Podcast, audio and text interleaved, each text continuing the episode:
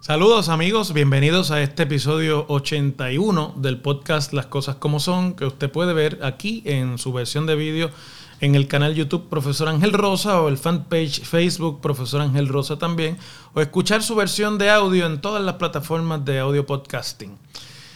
Esta semana tengo que discutir con ustedes el desenlace del proceso de determinación de causa para arresto contra la representante del movimiento Victoria Ciudadana, Mariana Nogales Molinelli, quien fuera acusada por el panel del fiscal especial independiente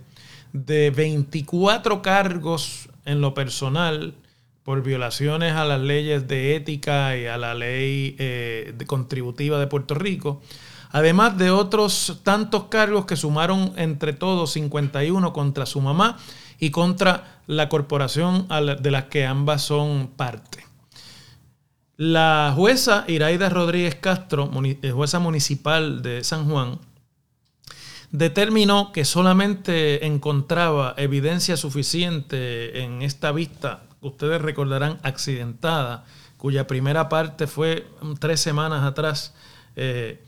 en dos de los 24 cargos que pesaban directamente contra la representante y en ninguno de los cargos contra su mamá o contra la corporación Oceanfront Villas. Lo cual ha representado desde el punto de vista judicial un revés para la oficina del fiscal especial independiente que aunque fuera impensable,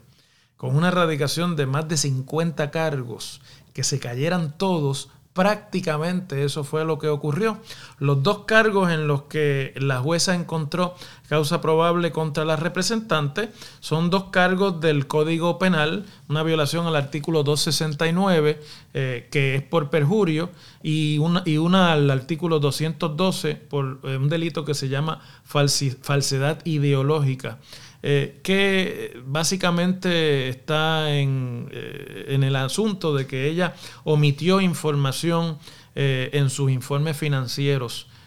a, la, oficina de ética y que eventualmente van a la Cámara de Representantes. Son documentos que se someten bajo juramento y que el omitir información puede causar, ¿verdad?, sanción o puede ser una violación de ley. Pero lo realmente aquí criticable es que la oficina del fiscal especial independiente, luego de una investigación preliminar, bueno, comencemos realmente por el principio. Esto comenzó con una denuncia pública que hicieron legisladores del Partido Nuevo Progresista, principalmente el portavoz nuevo progresista en el Senado y expresidente de ese cuerpo, Tomás Rivera Chats. Eh, y de ahí el Departamento de Justicia hace una investigación preliminar en la División de Integridad Pública y Asuntos del Contralor, luego de la cual eh, refieren el asunto para ser, ser investigado y evaluado por el panel de ex jueces que componen la oficina del fiscal especial independiente. Esos ex jueces, tres, tenían la responsabilidad de evaluar la prueba recopilada por justicia y en el referido, y hacer la determinación de si nombraban o no un fiscal especial. Para que estos a su vez hicieran una investigación más profunda después de la cual se determinase si se erradicaban cargos criminales o no contra la representante. Todos esos filtros existen en la jurisdicción local de Puerto Rico para lograr acusar a un funcionario electo. Se hace así, esta es una ley, la ley del fiscal especial independiente, que existe desde el año 1985, eh, porque antes las acusaciones contra funcionarios políticos o funcionarios electos o funcionarios del gabinete constitucional del Ejecutivo estaba en manos de una agencia del Ejecutivo, que es el Departamento de Justicia. Y para independizar eh, esas causas de la intervención política que se presume en las agencias del Ejecutivo tan politizadas a lo largo de tanto tiempo y prevenir que eso a su vez impidiese el que se pudiera encausar a políticos corruptos porque fueran del partido de gobierno o fueran personas influyentes en el gobierno, se crea todo este andamiaje que tiene que pasar por todos estos filtros porque se trata de funcionarios muchas veces electos por el pueblo, gente que ha recibido un mandato electoral para ejercer determinada función. Así que no es algo realmente para tomarlo a la ligera y todos esos filtros supondrían que cuando se decide acusar a un funcionario electo hay un convencimiento total de que y prueba suficiente y robusta para, llevar a cabo una acusación. En el caso de la representante Mariana, Morales, eh, Mariana eh, Nogales Molinelli, hay otro asunto adicional y es que el fiscal especial, luego de que el panel decide nombrar fiscales especiales, no solamente consumieron el periodo de 90 días que le da la ley para hacer su investigación y determinar si se radican o no acusaciones, sino que ese periodo se extendió porque los fiscales anunciaron que la investigación se había agrandado o se había ampliado, en cuyo caso operan otros términos y se puede exceder de los 90 días que otorga la ley para una investigación regular.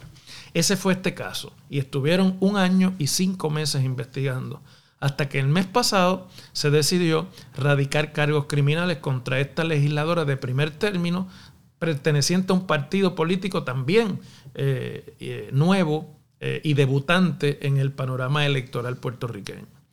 Por lo cual debió haberse cuidado, tratándose de una causa tan políticamente cargada, y con el, agravante de que la representante Nogales Molinelli ha estado muy presente en denuncias de corrupción, sobre todo en violaciones al ambiente eh, y en otorgamiento de permisos ilegales a proyectos y demás, debe haberse cuidado a la saciedad que la evidencia con la que se, se contaba hacía este caso realmente blindado o a prueba de bala. Máxime se creó además la expectativa de que así era cuando al radicar el FEI, radican 24 cargos criminales contra la legisladora, otros tantos contra su mamá y contra la corporación, que como ya les dije, entre todos sumaban 51 cargos. Yo recuerdo haber conversado con abogados en mi programa de radio y escuchado eh, otros paneles de análisis y otras intervenciones de expertos en derecho en los medios de comunicación que decían es que es casi imposible que con esa cantidad de cargos radicados, uno presume obviamente la seriedad de las instituciones, ¿no? Eh, no se pueda encontrar causa. Cuando comenzó el proceso, los abogados de defensa de la representante Nogales, el licenciado eh, José Antonio Andreu y otros, no solamente que tomaron una posición bastante agresiva contra el proceso, impugnando no solamente a nivel del Tribunal de San Juan, sino en el apelativo, la intervención de la jueza Iraida Rodríguez Castro, que había intervenido en algún proceso anterior de solicitud de eh, eh, eh, intervención para solicitar evidencia o de allanamiento para, para recabar evidencia en la investigación contra la representante. El Tribunal de San Juan, posteriormente el Tribunal Apelativo, decidieron que no procedía la inhibición de la jueza. El proceso continuó casi tres semanas después, que eh, fue el día eh, del miércoles 24 de mayo. Yo estoy grabando el día siguiente a ese proceso. Eh, y en todo momento los abogados de defensa mantuvieron una actitud hostil hacia el tribunal que daba la impresión de que estaban ante un caso que ellos sabían difícil y que estaban litigando en un simple proceso de causa para eh, arresto un juicio en su fondo. Es decir, convirtieron la vista de que los abogados llaman en Puerto Rico regla 6 para determinar causa para arresto en un litigio de, de un juicio en su fondo con la presentación de testigos, con la impugnación del testimonio de eh, los testigos de la fiscalía, eh, con un procedimiento de objeción bastante agresivo sobre las estrategias de la fiscalía, que daban a entender que se la estaban jugando toda, que no había mañana, que decidieron realmente, ya que el juicio iba a ser televisado, iba a ser transmitido por redes sociales, iba a ser en ese sentido publicitado, cosa que tampoco ocurre automáticamente, sino a petición de alguna parte interesada y por autorización del Tribunal Supremo en Puerto Rico, así es como opera el que se puedan televisar o transmitir estos procesos. Aprovecharon los abogados la alto, el alto perfil público para tirar todas eh, las municiones que tuvieran disponibles no solamente para sacar bien a su cliente, sino además para dejar sembrada en la opinión pública el hecho de que esto se trataba de una causa de persecución política contra la representante. Todo esto hubiese llevado a cualquiera en juicio razonable a pensar que los fiscales especiales, además de haber presentado una eh, medio centenar de acusaciones y de haber intervenido cuatro de los fiscales contratados por esa oficina, que como ya he explicado anteriormente, no son fiscales del Ministerio Público, sino abogados de la práctica privada que para efectos de la operación del fiscal especial son contratados separadamente y que asumen función de fiscal única y exclusivamente para las investigaciones que se le encomiendan pues que estos fiscales, siendo más de, dos, eran cuatro en este caso, jugándose aquí la oficina del panel del fiscal especial independiente toda su reputación de los muchísimos reveses que han eh, eh, experimentado en los pasados cuatro años en sus investigaciones y causas, pues habrían preparado y habrían conducido una investigación más profunda eh, eh, que pudiese eh, presentar mayor evidencia de lo que allí se presentó. Hay que tener en cuenta que en, una, en un procedimiento de, de determinación de causa para arresto, lo que se requiere es el mínimo de evidencia necesario, eso que llaman cintila de evidencia los abogados, para dejar en un juez o jueza sembrada la duda razonable de que el delito se configura y se pudo haber cometido. Tampoco estamos hablando de un peso muy grave de la prueba. Y sin embargo, eh, no pudieron los fiscales especiales convencer al tribunal de que tenían suficiente evidencia ni tenían la famosa cintila esta de evidencia. La investigación se amplió para incluir unos posibles delitos de evasión contributiva eh, y otra serie de delitos contributivos por parte de la representante, de su mamá y de las corporaciones de ambas. Sobre eso no pudo el fiscal especial convencer al tribunal en ninguno de los casos de su teoría y, hay que decir, para los que observamos parte de los procesos, que dejó mucho que desear eh, la ausencia de documentos que, que, sin lugar a dudas contuvieran eh, prueba de que se había cometido la evasión contributiva. De hecho, no es hasta que la defensa presenta a un perito contributivo, Ángel Marzán, y que la Fiscalía Especial hace su contrainterrogatorio, que tratan por primera vez en todo el proceso de presentar uno de los cheques que alegadamente probaba que la representante había recibido ingresos que no había reportado o que no había eh, informado en su rendición de impuestos ante el Departamento de Hacienda y que no había incluido en los informes eh, de ética gubernamental. Y resultó ser un cheque de 600 dólares que la defensa pudo probar se había emitido para la compra de sellos, de sellos de gobierno, de los que se le ponen a los documentos públicos. Eh, cuando usted tiene, por ejemplo, un bufete legal eh, y, el, y, el, uso de sellos es pieza común de los documentos que se tramitan allí. Entonces, escuché yo personalmente en uno de los recesos, luego de esa presentación de este cheque, al fiscal especial Ramón Mendoza, decirle a la prensa que tenían evidencia de otros eh, cheques, que tenían más evidencia que esos cheques que habían presentado y que en su momento de ser necesario los presentarían. Y uno que no siendo abogado tiene algún conocimiento de estos procesos, se preguntaba, yo me preguntaba, pero ¿cómo este fiscal le dice a la prensa que tiene más evidencia que no ha presentado y que solamente presentará en caso de ser necesaria? ¿Cuándo iba a ocurrir esa necesidad? Si no se encontraba causa y si la evidencia no surgía de su eh, presentación ante el tribunal, ese caso no tenía ningún mañana y por lo tanto no sería necesaria la presentación de esa prueba adicional. Bueno, como era de esperarse, la jueza no encontró causa en esos delitos que justificaron la extensión de la investigación y terminó encontrando causa por los mismos delitos que ya en un auto referido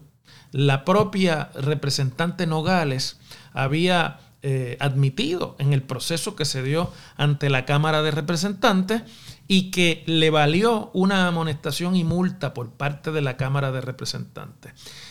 El perjurio es un delito grave e implica depravación, todo lo cual eh, podría ser es uno de los dos en que se le encontró causa a la representante, causal para un proceso de destitución de la legisladora que tendría que encauzar y únicamente juzgar la Cámara de Representantes, que según la Constitución de Puerto Rico es el único juez de sus miembros. Pero eso ya ocurrió porque la representante ya se había referido y por los mismos asuntos que ayer se le encontró causa, es que la Cámara la sanciona con una multa y con una amonestación. Es decir, que la Cámara ya no entendió que, ese, que esa falta fuera suficiente para su destitución. Por lo tanto, no comprendo cuál es el argumento de algunos de los que fallaron en este intento de procesar a la legisladora de Victoria Ciudadana de argumentar que esto todavía puede tener un segundo round. En la Cámara de Representantes por lo menos lo que, en lo que respecta al proceso interno, eso se acabó. Y de hecho, los representantes de mayoría del Partido Popular han hecho un acuerdo en silencio, un pacto no escrito, de que la prefieren a ella en la Cámara de Representantes que crear una vacante por el movimiento Victoria Ciudadana, que podría traer la presencia, por ejemplo, del ex representante Manuel Natal nuevamente en la Cámara, quien es el presidente del movimiento y su portavoz más efectivo públicamente. Así que hay un, acuerdo no escrito de los populares, es decir, vamos, de los menos males, Mariana Nogales, nos quedamos con ella, que sea como sea, queda de alguna forma impugnada en su integridad eh, por, alguna parte del electorado que siempre van a darle crédito a las imputaciones que se le hicieron, aunque no se haya encontrado causa probable. Es decir, que como figura es una figura débil. Alrededor de toda la discusión y del resultado de la vista de causa probable, ha ocurrido toda una serie de otros eventos políticos que yo no tengo la menor duda, contrario a los que muchos puedan pensar, favorecen al movimiento Victoria Ciudadana para consolidarse como fuerza política relevante en camino a las elecciones de 2024. Para empezar, el movimiento Victoria Ciudadana puede decir después de ese dictamen de no causa en prácticamente todos los cargos que esto se trata de una persecución política. Que la Fiscalía acusó sin tener pruebas robustas, que se utilizan los aparatos del Estado para perseguir ideológica y políticamente a funcionarios. Y que en Puerto Rico, en realidad, en lo que, se trata de la, a la corrupción, los instrumentos del Estado son susceptibles a la influencia y a la eh, manipulación política. Y en segundo lugar, tratándose de una denuncia que nació del portavoz PNP en el Senado, el expresidente Tomás Rivera Chats, una de las figuras más polarizantes con las que cuenta el partido de gobierno en Puerto Rico. Y que tiene en este cuatrienio eh, una especie de estrategia de rehabilitación de su imagen ante los propios miembros de su partido que precariamente lo apoyaron para la reelección en la elección de 2020, una presencia mediática ampliada eh, para proyectarse como un defensor de la causa nuevo progresista. Se han, han, ocurrido en esas mismas apariciones mediáticas una serie de encontronazos de Rivera Chats con líderes del movimiento Victoria Ciudadana, en particular el coordinador general Manuel Natal. En una de ellas, que es en el programa de televisión que mantiene el periodista Rafael Lenin López en Telemundo, el encontronazo ocurrió fuera de cámara, pero ha trascendido públicamente. Eh, estuvieron a punto de irse las manos eh, cuando ambos se increparon en el estudio donde se estaba realizando el programa. Contrario a lo que usted pueda pensar, Tomás Rivera Chats es una figura, polarizante y para los electores de Victoria Ciudadana, para eh, las personas que puedan estar pensando endosar a un partido como Victoria Ciudadana que se está proyectando aquí como un partido antichanchullería y anticomponenda política, un encontronazo con Tomás Rivera Chats es favorable. Porque siendo una figura tan polarizante, usted va a tener todo un extremo opuesto a, la, la, manera de pensar y de actuar del expresidente senatorial, que nada más que por esa pelea van a verle positivamente. Así funcionan los electorados, así funcionan también los, favoritismos o, o las eh, simpatías políticas. Desde ese punto de vista y ante el silencio del Partido Popular Democrático, que es mayoría en la Asamblea Legislativa y segundo partido, por lo menos principal partido de la oposición al gobierno del PNP, eh, la desaparición de esta discusión y todas las controversias que alrededor del proceso para escoger su nuevo presidente han ocurrido en las pasadas semanas y que hemos discutido en este podcast, cada instancia de confrontamiento con los políticos del PNP le sirve a Victoria Ciudadana para consolidarse como una fuerza de oposición principal. Y yo no tengo la menor duda de que eso va a tener su efecto favorable electoralmente y que ciertamente han asumido, en este caso de la representante Mariana Nogales, posiciones que son contradictorias a lo que han sido sus posturas políticas, pero después de todo, los partidos políticos se benefician, sobre todo en Puerto Rico, de la memoria corta de los electores y además de la insatisfacción que crean otros eh, temas que hacen pecadillos menores, ese tipo de inconsistencia. La principal de las cuales es la eh, insistencia con la que los miembros del Partido Victoria Ciudadana, Movimiento Victoria Ciudadana, han requerido, recabado y exigido la renuncia de todos aquellos miembros de la legislatura del Partido Nuevo Progresista o populares, alcaldes del Partido Nuevo Progresista o populares que han sido o acusados por el FEI o señalados de corrupción por las eh, autoridades locales uno supondría que después de esta experiencia en la que no solamente no pidieron la renuncia, sino que además se ha cuestionado los motivos y la efectividad de la oficina del panel especial independiente, ya no podrían pedir más renuncias la próxima vez que alguno de los políticos populares o PNP vayan a enfrentar acusaciones del FEI. Sabemos que no será así, pero porque opera aquí el argumento de que cuando es contra mí es una persecución, cuando es contra los demás hay que cogerlo con cuidado, hay que examinarlo con cuidado porque puede haber algo de verdad. De hecho lo han, ah, lo han enunciado y lo han expresado así durante el día siguiente al dictamen sobre la representante. Pero ciertamente esto pasan a ser eh, asuntos de segunda importancia. La determinación de causa en estos dos cargos va ahora a provocar un proceso de vista preliminar en el que muchos de los abogados que han examinado el proceso de ayer se aventuran a predecir que pueden terminar las dos acusaciones que todavía se sostienen, que pueden no pasar de la vista preliminar. Si pasasen de la vista preliminar, van a obligar a la representante a enfrentar un juicio eh, judicial justo en, la, eh, en el preámbulo, en la antesala de la erradicación de las candidaturas, por lo cual me parece a mí que luego de ese efecto hasta cierto punto reivindicativo que tuvo eh, ayer el dictamen de no causa en 22 de los 24 cargos que se le imputaban, le conviene más a la representante, a su defensa y a su partido que esos dos esa vista preliminar y si finalmente hay juicio, se vean lo, antes posible. Porque en Puerto Rico el juicio y el dictamen de culpabilidad tiene que ocurrir por unanimidad del jurado. Y si algo ha producido el proceso de vista preliminar, de causa probable, debo decir, es eh, un ambiente propicio para que no pueda haber unanimidad, aunque la prueba demuestre lo que allí se esté argumentando. Así que es un desenlace que ha puesto a muchos a pensar si en efecto la oficina del panel especial, eh, del panel del fiscal especial independiente sigue siendo efectiva. Yo creo que no lo es. yo creo que queda demostrada la incompetencia no solamente del panel, sino de los fiscales que nombra. La dejadez, la falta de preparación y la absurda eh, no aquilatación eh, o alquilatamiento del problema que tienen ante sí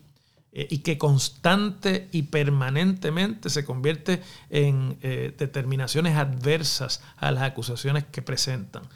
Ocurrió hace un mes contra el senador popular Albert Torres, ahora ocurre contra la representante Mariana Morales, Nogales, está pendiente un posible referido contra el alcalde de Ponce, de quien se dice también hay una investigación federal en curso, un alcalde del Partido Popular, está pendiente la acusación que ya se está juzgando en tribunales o está a punto de ser juzgada en tribunales del alcalde de Mayagüez, que se verá ante un jurado del distrito de Mayagüez, que muy probablemente sea cuesta arriba conseguir la unanimidad. Y por lo tanto, esto plantea un asunto de qué se va a hacer en Puerto Rico con las autoridades locales que tienen el llamado a combatir la corrupción y a procesar a los políticos corruptos. Yo creo que es evidente que el mecanismo del FEI no funciona, ya sea porque se ha politizado y permite la contratación por panismos o por amiguismos de abogados que no son aptos para hacer la función de fiscal especial, o ya sea porque simplemente el mecanismo no funciona. Yo me tiendo a inclinar por la primera eh, conjetura más que por la segunda, pero ciertamente esto debe abrirse a una evaluación amplia. Hay propuestas ya de la legislatura popular eh, de sustituir el FEI por otro tipo de eh, institución que sí tenga el beneficio del nombramiento de fiscales a tiempo completo y de personas que no se dedican a la práctica privada de la abogacía, sino que se dediquen a la función de fiscales a, tiempo completo y que no dependan de los fiscales nombrados por el gobernador al Ministerio Público eh, en el Departamento de Justicia. Pero esto, al caer ya en el año preelectoral y con este caso en particular de alto perfil público, será materia para discutirse en las propuestas de campaña de los partidos en 2024. Lo que no me queda duda por el momento es que por lo menos en la mitad de la opinión pública en Puerto Rico, de todos los partidos hoy día, me atrevería a decir que en más de la mitad existe el convencimiento de que la oficina del panel especial independiente persigue por ideología política a funcionarios y que los fiscales eh, que nombrados por esa oficina son altamente mediocres e incompetentes. Cualquiera de las dos es altamente peligrosa para eh, la sociedad puertorriqueña y es sin lugar a duda una falta de respeto al pueblo que se merece instituciones que no fallen tanto en su labor ministerial, que puedan encararla con efectividad y eficiencia y que no dilapiden los fondos públicos en que en cada una de estas causas se, gastan para que el desenlace sea luego eh, un desenlace negativo. Agradezco, como siempre, que hayan prestado atención a este podcast y los espero aquí la semana próxima en otra edición de Las Cosas como Son.